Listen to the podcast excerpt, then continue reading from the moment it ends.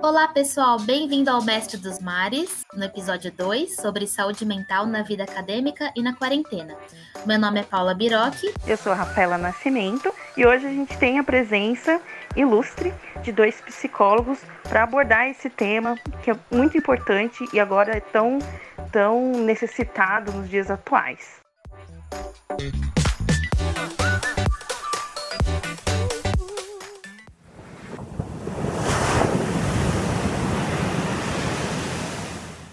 Então, gostaria de chamar a Tatiane para se apresentar. É, boa noite, Rafa. Boa noite, Paula. É, eu sou a Tatiane Oliveira, eu sou psicóloga, sou graduada pela PUC Campinas.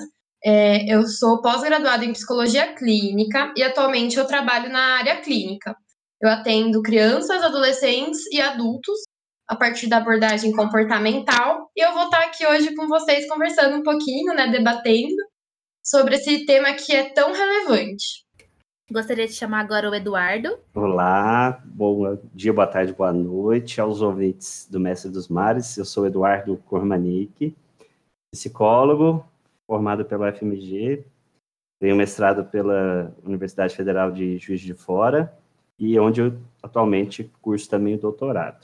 Atuo na área clínica também, atendendo especificamente adolescentes e adultos na abordagem existencial humanista. E estou muito feliz aqui de estar tá contribuindo de alguma maneira sobre essa temática tão importante, ainda mais agora na pandemia. Pois é, e alguns números, né, só para a gente se situar, é, pessoas da área acadêmica têm de seis a sete vezes mais chances de desenvolver depressão e ansiedade do que o resto da população. Isso foi publicado por um artigo da Nature.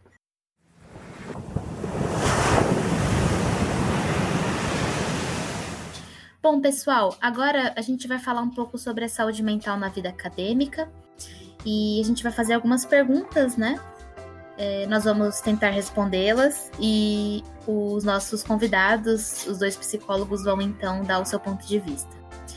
Então, como lidar com, auto, com a autocobrança? Bom, eu acho que a autocobrança, assim, é, eu, é, eu considero que é uma parte fundamental e está sempre com a gente quando a gente entra para a área acadêmica, né? Porque eu acho que mais na pós-graduação. Um exemplo disso é que eu sempre fiquei muito confortável quando as pessoas me davam coisas para fazer e eu só executava. Então, a autocobrança que eu tive que ter, né, eu mesma me cobrar, ter as minhas próprias metas quando eu entrei na pós-graduação, foi um me virou do avesso, porque eu trabalhava antes, né, eu comentei no, no nosso primeiro podcast, eu trabalhava e aí eu resolvi entrar na, na pós-graduação porque eu sempre quis né, continuar a área acadêmica e eu estava muito acostumada a já ter uma rotina, a saber o que eu tinha que fazer, os bichos que eu tinha que identificar. E aí quando eu entrei na pós-graduação, eu tive que me autocobrar. E eu acho que é o exagero que causa né, a, a, um, um, o problema, né? Porque se a gente não se autocobra, você não vai ter um professor segurando na sua mão e fa falando o que você tem que fazer a cada passo. Você é dono da sua própria pesquisa, você faz os seus próprios passos. E aí eu tive que dosar muito bem. Eu acho que eu não tive problema com autocobrança. Você teve, Paula? Com autocobrança na pós? Ah, então, eu, eu tenho, né, e tive um pouco. É principalmente no, no início do doutorado, é, em que eu sou eu já sou uma pessoa que geralmente eu me autocobro muito, né? Assim, eu, eu cobro muito de mim mesma, mas não isso só não no trabalho, em todas as áreas da minha vida, assim. Então, eu senti sim é, um problema quanto a isso, né? Uma ansiedade, assim, né, em relação a isso. É, mas, assim, como eu lido com isso, né? É, geralmente eu converso com as outras pessoas, como eu tô me sentindo, com o que, que eu tô me cobrando, né? É, enfim, eu nunca deixo isso só para mim, sabe? Apesar de ser uma autocobrança, né? Eu sempre tento abrir isso para outras pessoas me ajudarem. É assim que eu lido. E queria saber a opinião agora da Tatiane sobre isso. É, Paula, bem legal o seu depoimento, né? Da Rafa também. É, eu acho que existe a autocobrança ela é muito necessária mesmo. a, a partir, né, quando a gente sai do colégio, a gente ingressa na graduação, depois tem a pós-graduação. É, em ambas, a gente começa a ter mais responsabilidade. Né? Não tem ninguém pegando na mão e falando: olha, faz isso desse jeito para esse dia, né? É, não tem ninguém que vai nos orientar, né? Que vai é, que vai dar segunda chances. Né? Podemos até ter alguns professores né, que são é, um pouco mais legais, um pouco mais próximos, mas não, mas não é a maioria. Né? Então, a autocobrança ela é sim necessária. Só que existe uma linha né, entre o que é saudável e o que não é saudável. Então, a autocobrança saudável é aquela que não gera sofrimento, que a gente se cobra, claro, né? Mas a gente não, não fica sofrendo por causa disso. A autocobrança patológica, né, quando já deixa de ser saudável, é aquela autocobrança excessiva, né? Excessos são ruins. Então, pouca autocobrança é ruim, mas muita autocobrança também é. E, e, e muita autocobrança vai fazer o quê? Vai gerar alguns sintomas, né? Pode gerar ansiedade, em alguns casos, né? Depressão, é, na clínica, eu vejo muitos casos né, de, de pessoas que estão na graduação e até na pós-graduação que adoeceram e que chegam para mim doentes, com muita ansiedade, né, principalmente ansiedade. É, outras chegam com depressão, mas na, na minha experiência profissional, a maior parte chega com a ansiedade muito aflorada, até porque a ansiedade ela serve para ser impulsionadora, né? Sem ansiedade a gente não vive, a gente precisa da ansiedade. É, mas chega num ponto né, de autocobrança tão grande que a ansiedade acaba, né, a autocobrança fica excessiva e aí gera sintomas. É, e o que, que, que, eu acho, assim, né, de como lidar com a autocobrança? Eu acho que a gente precisa diminuir expectativa, principalmente. É, eu acho que as pessoas que se autocobram muito, elas têm expectativas muito elevadas, né, com relação a elas mesmas. É, expectativa é essa que pode ser deposit... que pode nem ser delas, né? Que pode ter vindo de pais, né? Ou da própria faculdade, da própria pressão dos professores. Então, eu acho que é bacana quando vocês perceberem que a autocobrança está muito alta, é, parar, né? Viver um pouco mais no aqui e no agora e vamos pensar um pouco em no que, que eu estou fazendo, né? É, e parar de me comparar também, né? Porque eu acho que tem muita, muita, tem muita competitividade nesse meio.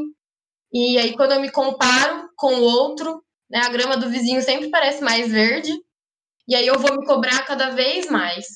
Né? Então, acho que a gente tem que parar e dar uma racionalizada. Né? E, e, e já e olhar para os pontos que eu já conquistei.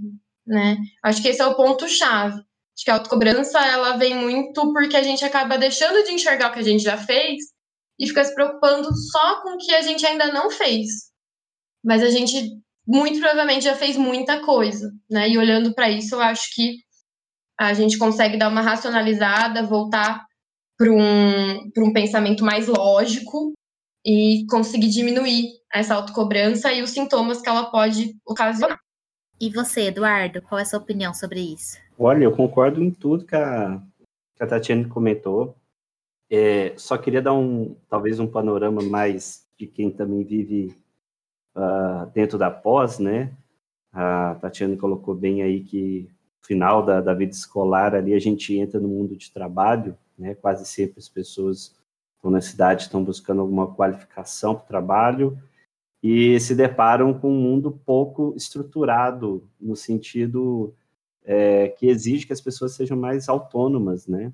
o mercado de trabalho, de maneira geral, não é igual à escola que você tem que um, um horário para cumprir, tarefas para realizar, provas, etc. Né? O mundo, digamos, fora desse ambiente é um mundo que exige. É isso que a gente está chamando aqui de autocobrança, a gente pode também pensar em termos de autonomia, que seria a maneira positiva de olhar para essa questão, né? É, a autocobrança seria algo no sentido de uma exigência exacerbada, exagerada sobre si mesmo, e a autonomia seria a capacidade é, de lidar de uma maneira responsável, né, com, com as tarefas do dia a dia, de maneira geral, mas principalmente com isso que, que a Tatiane colocou muito bem, essa ideia de lidar com as expectativas, né? É necessário ter bastante maturidade para lidar com isso. E no ambiente da pós-graduação, é, é um ambiente muito isolado, né? É um trabalho muito solitário, muitas vezes, né? Especificamente no, nessa fase do doutorado, né? O mestrado talvez seja uma fase que a gente ainda consegue ter mais contato com outras pessoas. Mas o doutorado ali, em média, quatro anos, é, a gente vive muito isolado, né? Estou vivendo isso muito na pandemia, que é essa, essa questão de ter que pesquisar à distância, de vez em quando. Hoje em dia, até que tem bastantes encontros virtuais, a gente consegue se relacionar um pouco. Mas ainda é um trabalho é, muito isolado, né? Muito feito de uma maneira muito individualizada. Isso, por um lado, tem, dentro, academicamente falando, tem suas vantagens, porque a gente constrói algo próprio, mas é muito exigente, né? Nós, ah, de maneira geral, nós não estamos habituados a pensarmos ou agirmos sozinhos. Isso nem é bom, né? Isso não é natural. Eu acho que essa esse número, essa métrica, né, essa estatística a respeito da vida acadêmica, ela demonstra isso, né? Quanto a gente é, precisa de contato com pessoas, isso é muito importante, inclusive, para a nossa produtividade, né? E a Tatiana colocou muito bem, né? Ah, no meio acadêmico há uma concorrência muito grande, né? É aquela ideia de é, qual é o tamanho do seu látis, quantos artigos publicou, onde você esteve, com quem estudou, e etc. E essa competitividade, ela, a gente internaliza ela, né? Eu brinco a minha esposa aqui, que também é da área acadêmica, né, o doutorado é uma coisa que fica batendo nas cabeças a todo momento. Eu levanto pensando nele, durmo pensando nele, vou passear, vou tentar distrair, vou estou pensando nele. É, a gente nunca descansa, né? Minha esposa gosta de dizer isso, e é uma pura verdade, né? A gente nunca está realmente descansado, relaxado, porque é uma coisa que a gente se cobra, né? Eu falo de experiência própria, ao mesmo tempo que a gente tem que encontrar essas saídas, né? Tatiana colocou muito bem aí, a ideia da gente não se cobrar tanto. E eu coloca, colocaria uma outra dica que eu acho que é importante, é pensar que o doutorado, a pós-graduação são apenas etapas, né? A gente se preocupa demais, às vezes, uma qualidade do trabalho, que a gente gostaria de fazer algo muito grandioso, e a gente esquece que, no final das contas, essa é só uma etapa é, diante de uma vida inteira, né, a ser percorrida ainda. Então, quanto menos a gente hipervalorizar, talvez, o nosso trabalho e entender que essa é só uma etapa que a gente precisa cumprir, eu acho que isso facilita bastante nesses momentos. Nossa, incrível a colocação de vocês, muito bom. E vamos para a nossa segunda pergunta.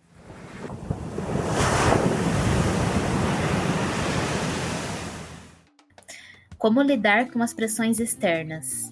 Rafa, você quer começar? Eu posso até começar, mas eu só queria só fazer um último gancho que a Tati, você falou primeiro, que você procura conversar sempre, e agora o Eduardo falou sobre o isolamento, né, que é uma tendência quem segue a área acadêmica. Então, gente, valoriza o cafezinho, sabe? Faz aquela pausa, conversa com seu colega. Eu acho que a gente tem, eu e a Paula, a gente tem a sorte de ter um ambiente de trabalho físico, né, quando a gente está trabalhando fisicamente no laboratório, em que a gente consegue parar e conversar. O nosso orientador também para e conversa. E conversa sobre coisas fora da, da área acadêmica, né? Tipo, o seriado que você viu, o livro ou a notícia, e fala de um vídeo, uma piada. E eu acho que é muito bom você manter essas conversas. Às vezes eu não tô nem com, com saco, paciência para sair, eu tô super focada no que eu tô fazendo ali agora, trabalhando. Aí a Paulinha olha para mim e fala assim: "Vamos ali tomar um café na lanchonete?" Aí eu: "Vamos". A gente sai, vê os outros alunos, conversa. 20 minutinhos, eu acho que mantém um pouco a nossa sobre as pressões, é, né? Concorda, né, Paulinha? É muito necessário. Concordo super. Inclusive, eu só queria fazer um comentário que, em relação a essa pausa, é importante até a gente fazer pausa agora na quarentena mesmo, né? Estando. A gente faz é, isso, né, Paulinha? É, sim.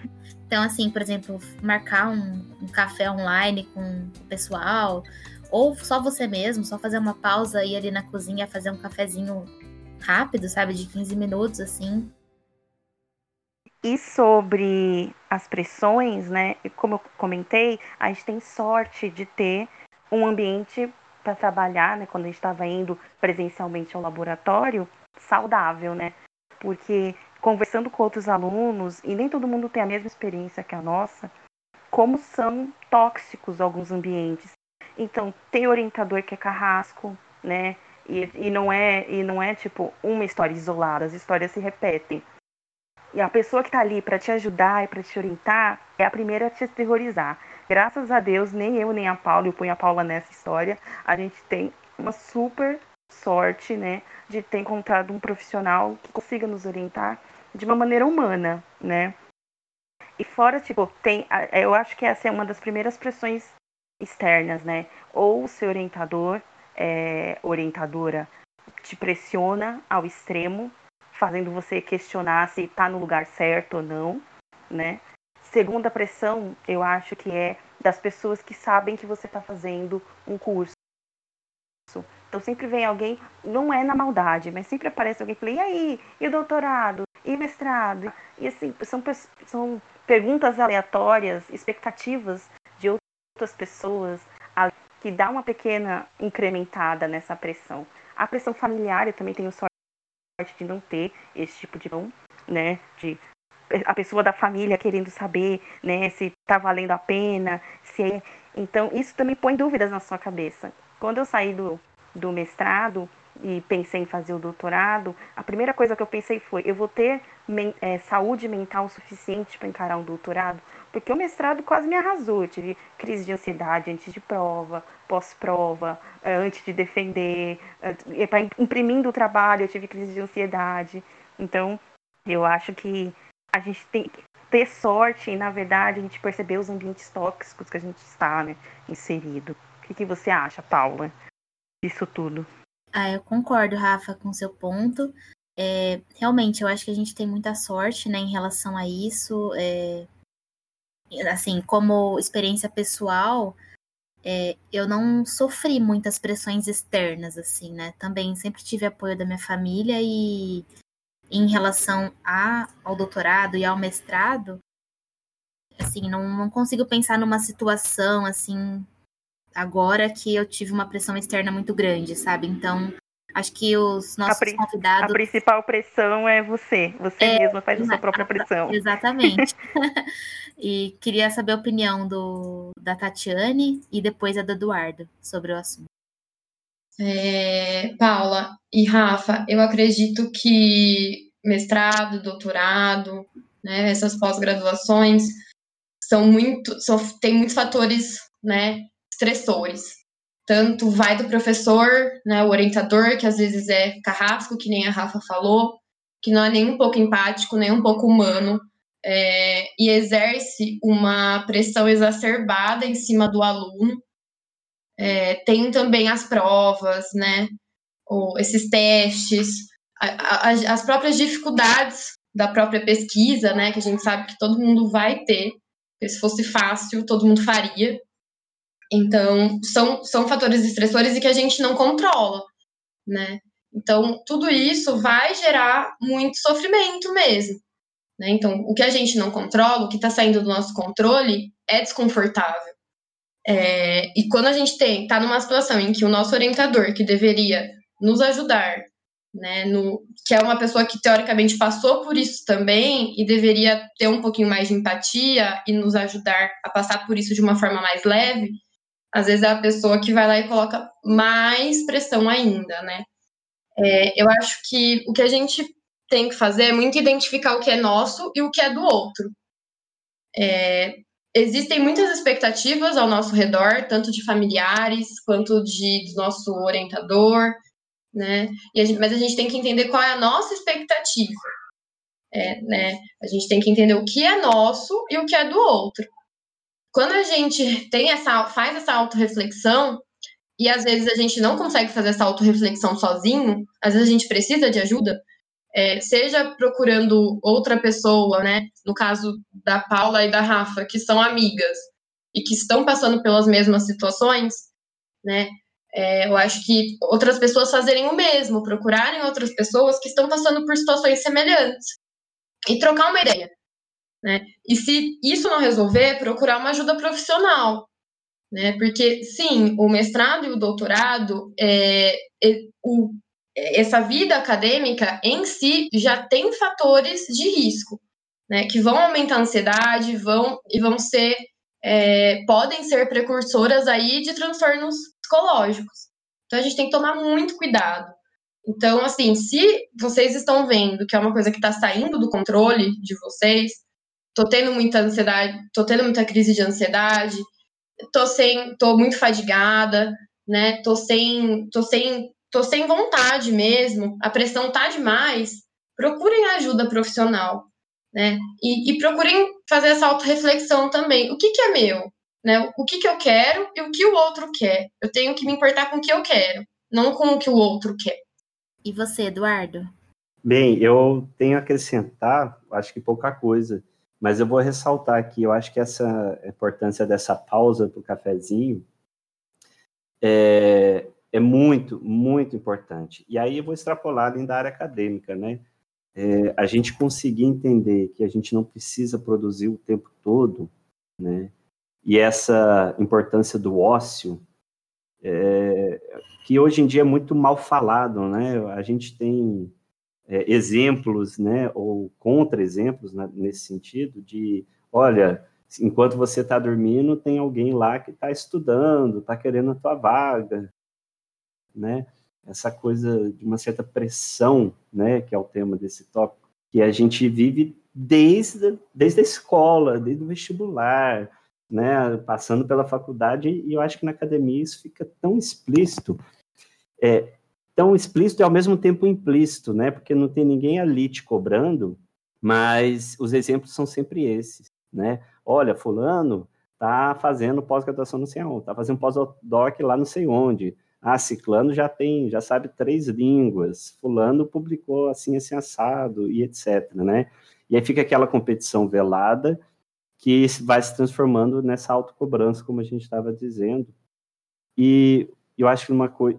Então, voltando sobre a pausa, eu acho que é importante a gente entender para nossa vida é, é uma escolha, né?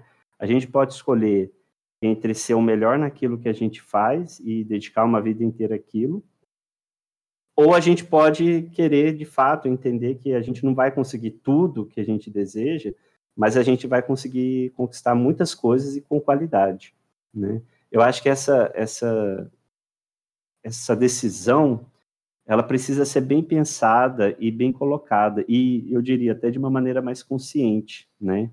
Meio acadêmico a gente tem exemplos ótimos de seguir e exemplos péssimos para seguir, né? Pessoas que têm não têm família ou têm dificuldade de relacionamento, só pensam em trabalho, que vivem totalmente dedicado ao trabalho, pessoas que querem produzir o tempo todo. Eu acho que vocês, eu se eu tenho na área da psicologia, eu imagino que na área da oceanografia isso não é diferente, né? Pessoas que é o tal do workaholic, né? Pessoas que vivem para o trabalho, né? De uma maneira tão exagerada que não tem tempo para si ou para a própria família, ou nem mesmo tempo para constituir família. E sobre pressões externas, é, eu eu tendo a pensar que é uma sorte grande não encontrar um orientador ou uma orientadora, né, que seja um desorientador. Eu gosto também dessa fala da minha esposa sobre isso. É, tem muitos desorientadores, né, que ao invés de ajudar, eles só aumentam essa carga de cobrança. E, e ter colegas também, a gente tem que procurar colegas que, dentro da, da área acadêmica, que nos ajudem, né, que compartilhem é, do nosso mesmo tipo de pensamento, a nossa mesma maneira de ser. Tem colegas que nos colocam para baixo pela maneira como eles se põem, como eles querem te cobrar, querem te perguntar, e aí, como da tese? E aí, você já escreveu quanto? E aí, você já qualificou? Aquela, aquela cobrança que você vê que é tóxica, né? A pessoa está reproduzindo em cima da gente uma cobrança que ela tem em si. E aí, a gente não, eu penso que a gente não pode cair nessa pegadinha e sair desse discurso que nós, de novo, eu vou repetir, né? nosso nosso trabalho, aquilo que a gente produz, a nossa tese, nosso artigo, não tem que ser perfeito, né? A gente a gente tem uma vida inteira para produzir e rever nosso trabalho e a etapa, essa etapa da pós, do, do mestrado ou doutorado, é apenas uma das etapas da área acadêmica e ela não tem que ser super valorizada a ponto de nos colocar para baixo. Acho que isso é um, acho que é um aspecto muito importante que a gente vai voltar aqui várias vezes, que é pensar após é, como uma, uma etapa, sim, precisa ser bem feita, mas que a vida continua depois da defesa, né? E acho que isso é uma coisa que a gente tem que estar sempre lembrando o tempo todo. Muito bom, Eduardo.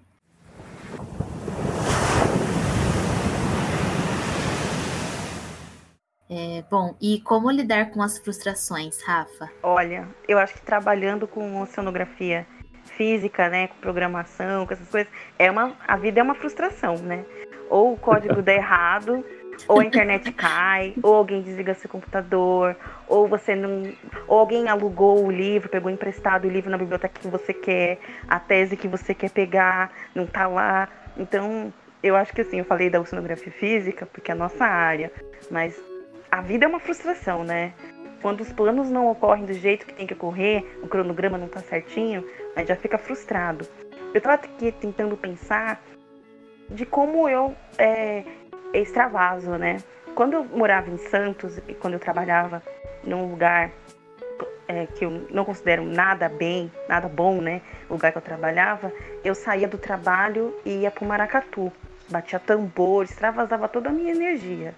Quando fui para São Paulo para fazer o mestrado, eu acho que a minha frustração, né, eu extravasava. Eu lembro depois das provas de DFG, né, de dinâmica de fluidos geofísico, eu saía com os colegas e a gente sentava no, no bar, chorava, tipo, comentava que foi mal na prova, tomava um litrão, né?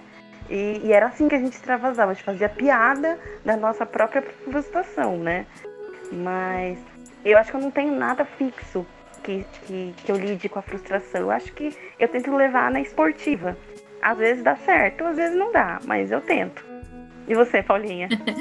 é, eu acho que levar na esportiva parece uma boa tática. É, eu sempre também tento olhar pelo lado positivo, né? Por mais que aquilo doa, né? Por mais sofrido que seja aquilo, é, eu sempre tento levar, tento, tento sempre enxergar o lado positivo daquilo, né? E, bom, mesma coisa em relação à frustração, é, mesma coisa que eu faço na autocobrança. Quando eu sinto que eu tô, né, muito ansiosa ou aquilo me frustrou demais, eu tento compartilhar isso com os meus amigos, com, com os meus familiares, tudo. Pra, né, dar uma extravasada mesmo. E, e, claro, né, sempre procurar fazer outras coisas, né, como a Rafa falou do maracatu. É, eu pratico rugby, por exemplo, então tento sempre é, né? Assim, fazer alguma coisa para para preencher, né? Para para me ajudar e para distrair mesmo, né? Para distrair, assim, quando alguma coisa não dá certo e você sai do laboratório assim pensando naquilo, né? Nossa, isso não deu certo. Você tem que pensar, não, amanhã eu vou conseguir, entendeu? Hoje eu não consegui, mas amanhã é um novo dia, eu vou conseguir. E geralmente dá certo. então, essa. É, geralmente funciona, geralmente né? funciona. Então, assim, não precisa sofrer muito, sabe? Né? É, essa é a minha opinião. E, e você, Tatiane? É, eu achei muito legal que você e a Rafa falaram, Paula, de que a gente tem que partir do pressuposto mesmo de que a vida é uma frustração. Né? É, um, é, uma, é uma sucessão de frustrações. E é isso mesmo, a vida não é fácil, a vida não é mole, né? E a gente tem que naturalizar as frustrações. Né? Todo mundo passa por frustrações e todo mundo vai continuar passando até a morte. Então a gente tem que naturalizar. Tudo bem a gente se frustrar, tudo bem não dar certo alguma coisa. Algumas coisas têm que, dar, que não dar certo para que outras possam dar. Né? Então, às vezes, uma coisa não dá certo para que uma melhora aconteça. Parece clichê, mas é muito verdadeiro. Às vezes, uma coisa que a gente planejou na nossa cabeça de um jeito não sai do jeito que a gente queria, porque sai de um jeito muito melhor. Né? E, e, e sai de um jeito melhor como? Não dando certo alguma coisa que a gente planejou. Então, a gente tem que ter essa flexibilidade também. Né? Naturalizar um pouco a frustração, naturalizar um pouco que a gente não tem controle sobre tudo e não vamos ter, né? Nunca vamos ter controle 100% das coisas. Então a gente tem que naturalizar. É, eu acho que é um bom ponto mesmo esse de tentar é, compensar de alguma forma, né? Expulsar essa energia, porque a frustração ela gera o quê? Ela gera raiva, ela gera ansiedade, ela, ela gera sentimentos negativos e esses sentimentos negativos ficam na gente, né? E o sentimento negativo vai fazer mal para quem? Para quem tá sentindo. Então a gente tem que ter uma forma de extravasar mesmo, desabafar com um colega, que nem a Paula falou, é, ou fazer alguma coisa, algum exercício físico, né, que vá que vá extravasar mesmo, alguma luta, alguma coisa nesse sentido, né, para a gente tirar essa raiva fora e, e, e conseguir, né, é, no outro dia tá com a cabeça mais tranquila é, e focar mais nas soluções, né, e não, na, e, não, e não em problematizar mais ainda. E você, Eduardo, qual é a sua opinião? Bem, não é nada diferente, como eu já tava, já estou habituando a fazer aqui, só estou acrescentando o que vocês já estão falando. É uma coisa que eu pensei aqui, né, sobre a questão da vida ser uma eterna frustração. Eu acho que mais do que uma eterna frustração é um aprender a lidar com a frustração, né? A gente precisa criar maneiras de lidar com a frustração e, e maneiras de incorporar, acho que a Tatiana colocou alguma coisa nesse sentido também, compreender que ela faz parte, né? Uma coisa que eu sempre repito também é que a frustração ela é diretamente proporcional à nossa expectativa, né? Então, quanto mais energia a gente põe, mais esperança, vontade de que algo dê certo, a chance da gente se frustrar acaba sendo cada vez maior, né? Então, isso significa que a, a maneira como a gente é, é, espera que determinado, pensando aqui na área acadêmica, né, procedimento, experimento que a gente vai fazer dê certo, quanto mais a gente espera isso, maior é a chance da gente se frustrar, né? Então, a, a, gente tem que entender, né, academicamente falando, que a ciência ela é construída muito mais por erros do que por acertos, né? Nenhum bom cientista, né, ou alguém e não estou falando aqui que produziu muito, né? Estou falando de, de descobertas mais significativas, né? Elas surgem é, depois de muitos erros, né? Depois de muitas tentativas. E não significa que a nossa, é, que para nossa realização a gente tem que descobrir uma coisa muito grande, uma coisa muito inovadora, né? É, a, a gente, voltando ainda sobre aquela questão das comparações, né? quanto mais a gente se compara, eu acho que maior aumenta a chance da gente sofrer, da gente se sentir mal, né? Porque a gente está usando como referência sempre o outro e nunca e, e, pouco a si mesmo, né? Tatiane colocou isso lá atrás. Eu acho, acho que isso é importante re, retomar sempre. A gente separar o que é nosso, o que é do outro, né? As expectativas, ah, quando a gente usa as expectativas e o referencial que o outro no, normalmente adota, uh, a gente tem uma, uma, uma possibilidade de se frustrar muito maior. Agora, quando eu coloco metas mais próximas, né, mais que são mais coerentes com a minha vida, minha realidade, são mais palpáveis, né? Então a chance de eu me frustrar é bem menor, porque eu tô isso isso não significa que a gente tem que esperar menos, significa que a gente tem que ser realista, né? E realista significa pensar paulatinamente, ou seja, pequenos passos para conseguir metas maiores. Ainda sobre é, o que vocês já colocaram, né? A, a Paulinha, agora eu já chamei de Paulinha, né? Não sei se vai ter que editar essa parte. A Paula. Não, mas... nós somos companheiros do rugby e eu acho que é um momento ótimo para extravasar mesmo. Eu tenho colegas no rugby de diversos, é, sei lá, formações, né? Tem ali são professores, tem gente ali que que é pedreiro, tem gente ali que é jovem, tem gente ali que é mais velho, pai né, de família, e, e, é onde a gente se encontra, onde a gente se reúne, né? O, o esporte ali, especi especialmente o rugby, vai ter que, vão ter que criar um, um, episódio só sobre o rugby, talvez, aqui, né?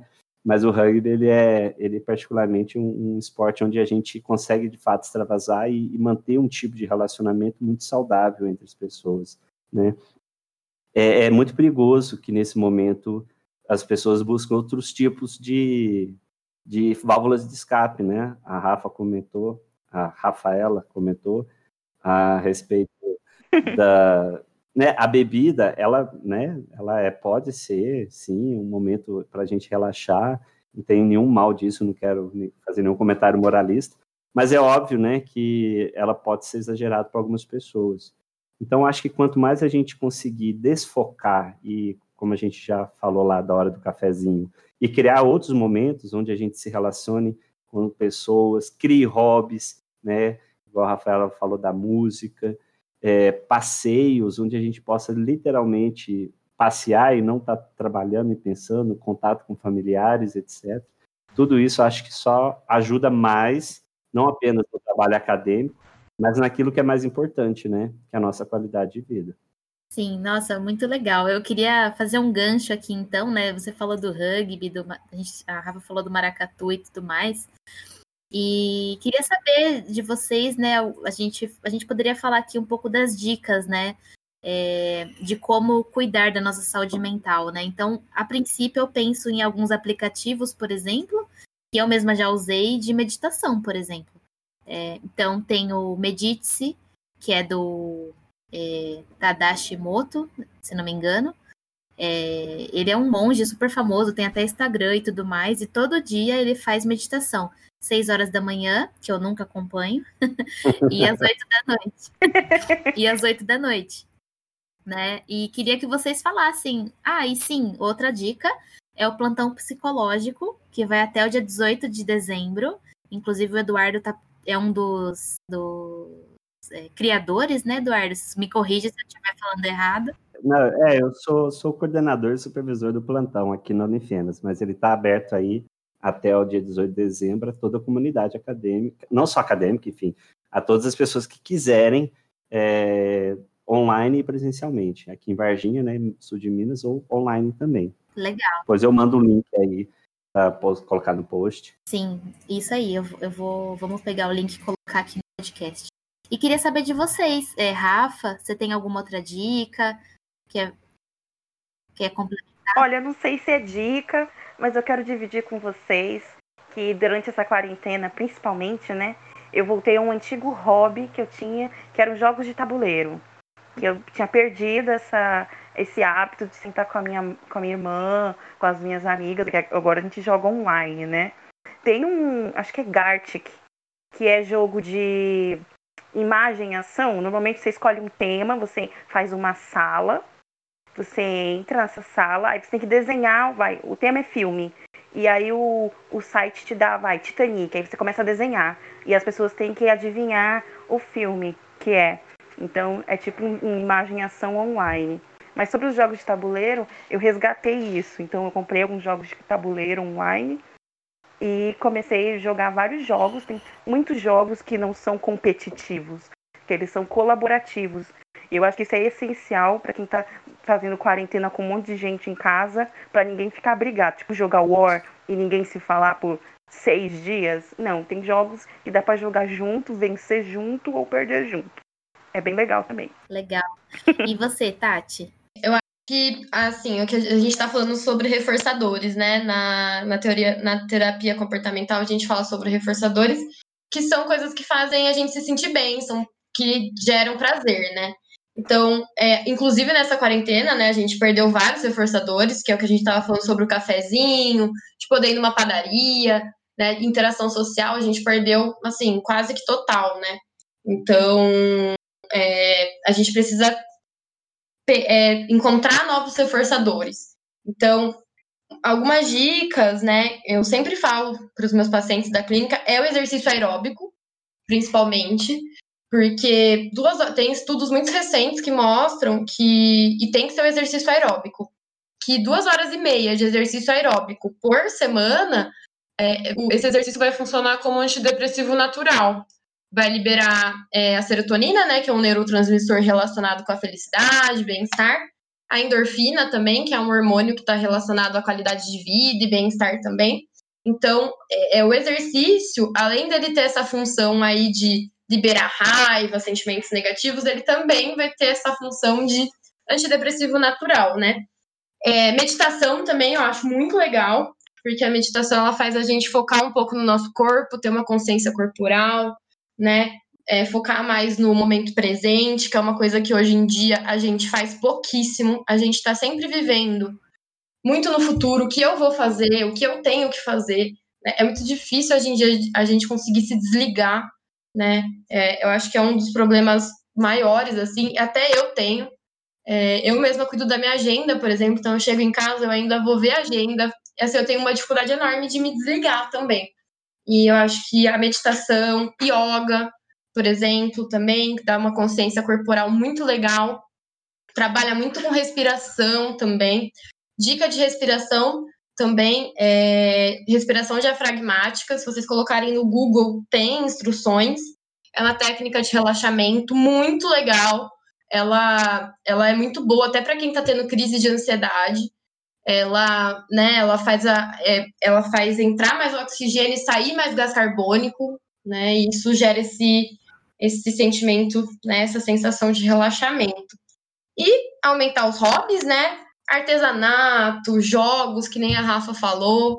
É, acho que é, hobbies no geral a gente tem que a gente tem que ter, é saudável, precisa. E claro, né, gente, a psicoterapia. Eu acho que é, falar, né, é, a, a fala em si já é terapêutica, né? Botar para fora, se ouvir é, é, já é terapêutico. Então, é, eu acho que são essas as, as dicas que eu tenho para dar. E você, Eduardo, quais são sua, suas dicas?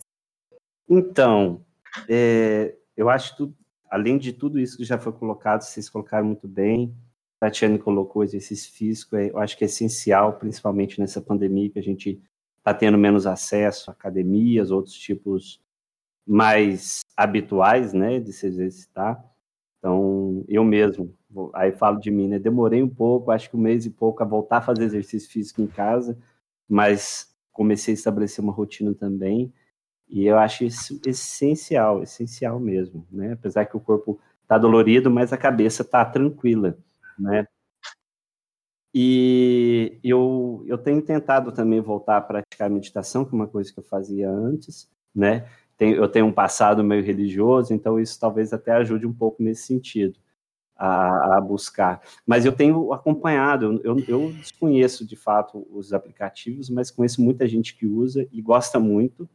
E, e, eu, eu acho muito legal que isso tenha conseguido atingir um público maior, porque, na minha experiência, né, a, assim como a Tatiana colocou, a meditação, a, a, além da, da consciência corporal, ela ajuda a tomar uma autoconsciência maior sobre nós mesmos, né?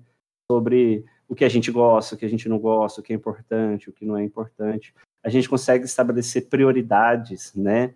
E, e essa importância da consciência é, mais alongada, digamos assim, a gente faz com que a gente não, não caia talvez em algumas rotinas que nos fazem mal sem a gente perceber, né? Então, se a gente está acostumado a relações não muito saudáveis, né, a gente começa a notar ali de uma maneira um, um pouco mais é, consciente, né, aquilo que a gente, aquele mal que a gente se provoca e aquele mal que a gente também perpetua, né.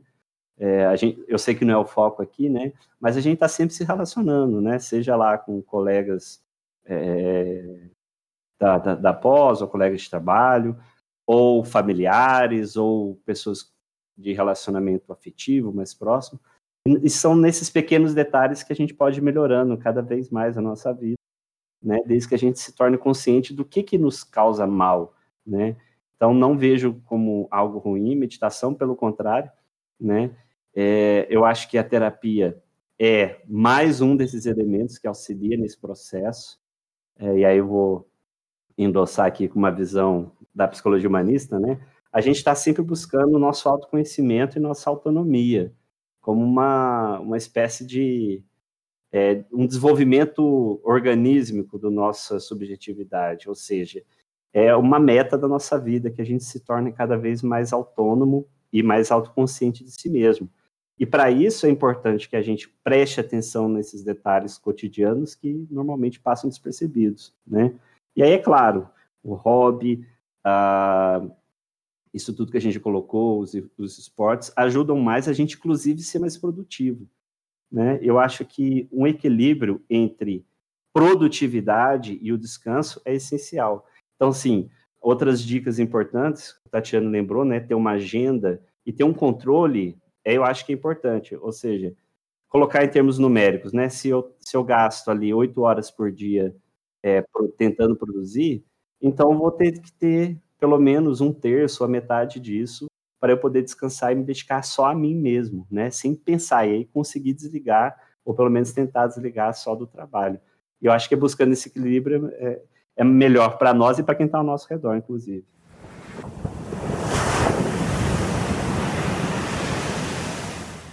Bom, pessoal, dando continuidade ao nosso podcast, então, quais são as dicas para cuidar da saúde mental nesse momento da quarentena?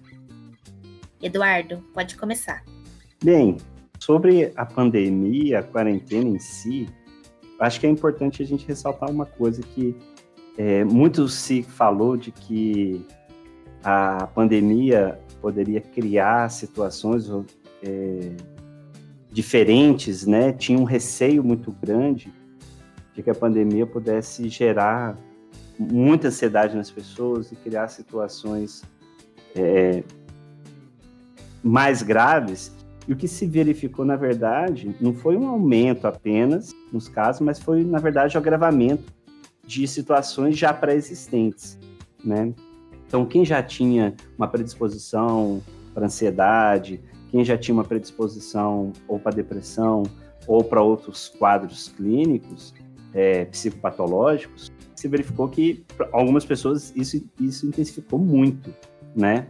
Mas eu, pelo menos na minha experiência clínica e alguns, algumas pesquisas que eu tenho acompanhado, não, não houve um, um, aumento significativo a ponto de dizer que a pandemia causou né, a, a, algumas novas doenças, algumas novas situações. É claro né, que esse ambiente todo de pandemia gera muita insegurança em nós, né?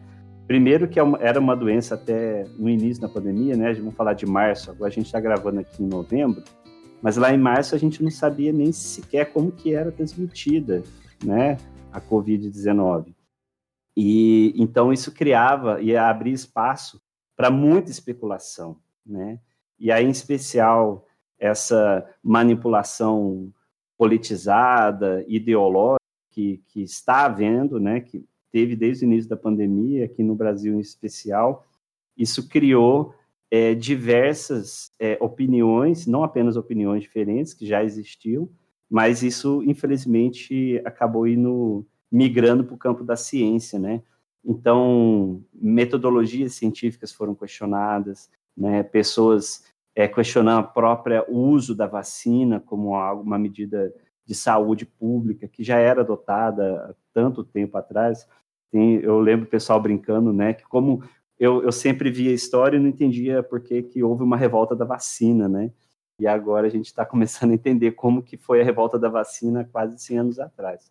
É claro que são situações bem diferentes, que naquela época as pessoas não tinham instrução, mas agora com essa onda de fake news e a divulgação de diversas desinformações, isso tem prejudicado muito né? Não só o aspecto da saúde mental, mas a qualidade de vida das pessoas.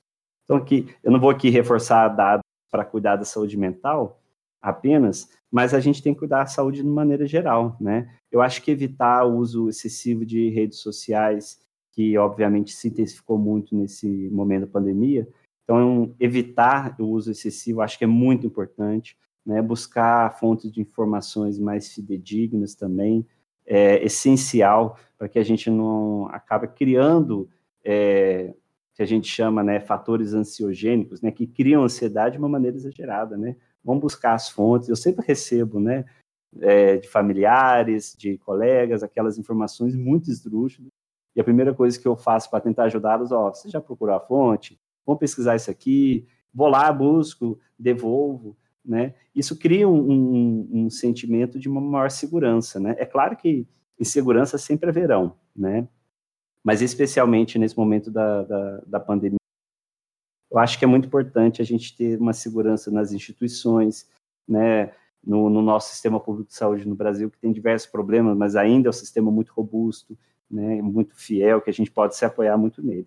É, e aí pensar sempre nisso, né, que a gente já citou anteriormente, né, momentos de lazer, momentos que a gente pode criar dentro da nossa rotina, né, uh, eu que tenho um filho pequeno em casa, desde o início da pandemia, a gente precisou criar uma nova rotina, momentos que a gente ficasse mais junto, momento que eu trabalhasse, que meu filho precisou entender que não, que não poderia estar ali junto comigo, mas momentos que eu largava o meu trabalho, ficar com ele, brincadeiras, né, eu tenho a, a, uma felicidade de morar numa casa e ter uma rua sem saída, que é um, um privilégio enorme, né, mesmo uma cidade pequena igual a Varginha, que é onde eu resido, é, que ainda assim é um lugar muito, né, muito privilegiado para brincadeiras. Então, acho que esse equilíbrio é super importante para a gente viver bem a pandemia e, de novo, reforçar, vamos fugir das redes sociais um pouco e focar na nossa qualidade de vida pessoal também. Muito bacana.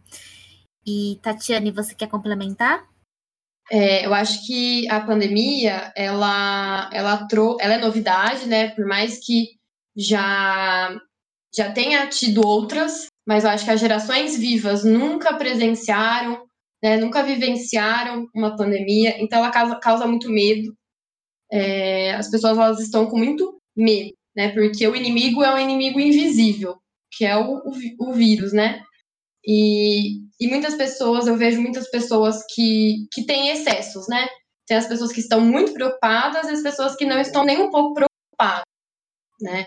E, ambas eu vejo é, mecanismos de defesa, né? Então, a pessoa que está muito preocupada, está muito preocupada com a integridade física, medo de morrer, dos entes queridos morrerem. A pessoa que tá, que desligou, né, que não está nem um pouco preocupada, também é um mecanismo de defesa, né? Ela está negando o vírus. Por quê? Porque o vírus atrapalha a vida, né? Como eu já falei no, nos outros tópicos, a gente deixou de ter acesso a vários reforçadores. É, e a nossa vida, né? É, se a gente não tem reforçadores, a gente, se a gente perde reforçadores, isso leva à depressão mesmo. Né? Então, é, é, natural, eu acho, as pessoas negarem como um mecanismo de defesa, mas é, vejo um problema nisso também.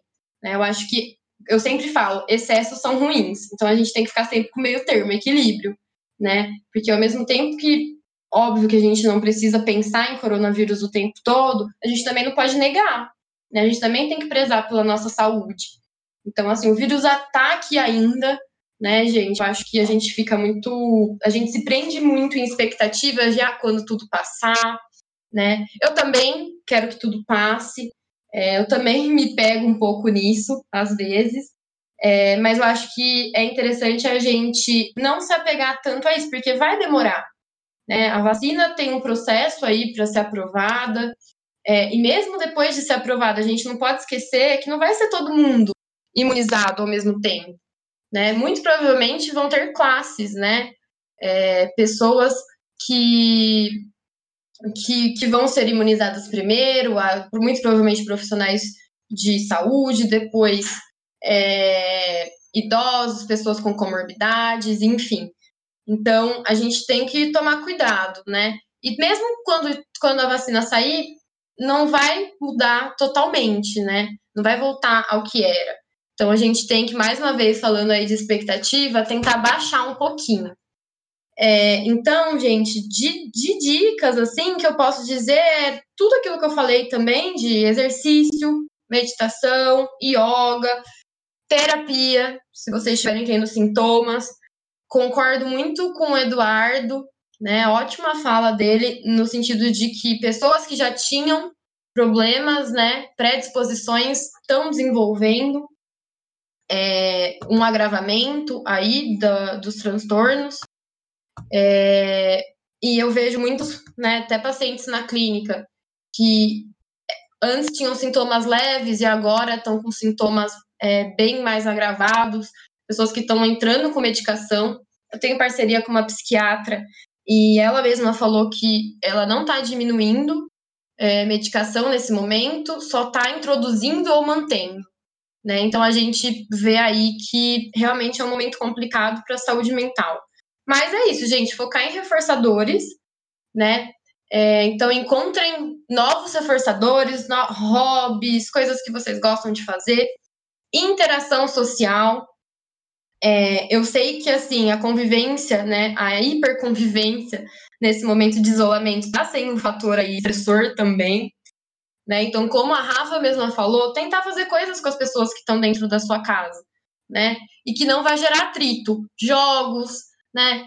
O, é, ver, por exemplo, coisas na TV que todo mundo gosta. Eu acho que isso vai fortalecer, né? Vai fortalecer o vinho separado do lugar que você dorme, de preferência, né? Que você relaxa. É mais ou menos isso, gente. E assim, vamos nos cuidar, né? O vírus não foi embora, e temos que continuar é, com as medidas preventivas. Eu acho que é isso. Queria agradecer a Paula e a Rafa pelo convite. Foi um prazer estar com vocês hoje. Eu não sei quanto a vocês, né, que estão nos ouvindo, né, nossos ouvintes, mas eu passaria um dia inteiro ouvindo vocês. Foi muito bom essa conversa, essa conversa foi muito boa, foi gostosa. Eu aprendi muitas coisas, coisas que a Tati falou, como é, pensar nas coisas positivas que você já fez, as coisas que o Eduardo falou sobre modos de se desvencilhar das redes sociais que realmente estão sendo um antro de coisas tóxicas. Então eu queria agradecer muito a presença de vocês dois. Vocês são sempre muito bem-vindos aqui ao nosso cantinho do Mestre dos Mares. E obrigada a todos, todos vocês que escutaram a gente hoje, né, nesse, nesse podcast especial. Quero agradecer também o convite e me colocar à disposição. É, é muito, muito importante, sempre muito bom falar de saúde mental e vida longa, mestre dos mares.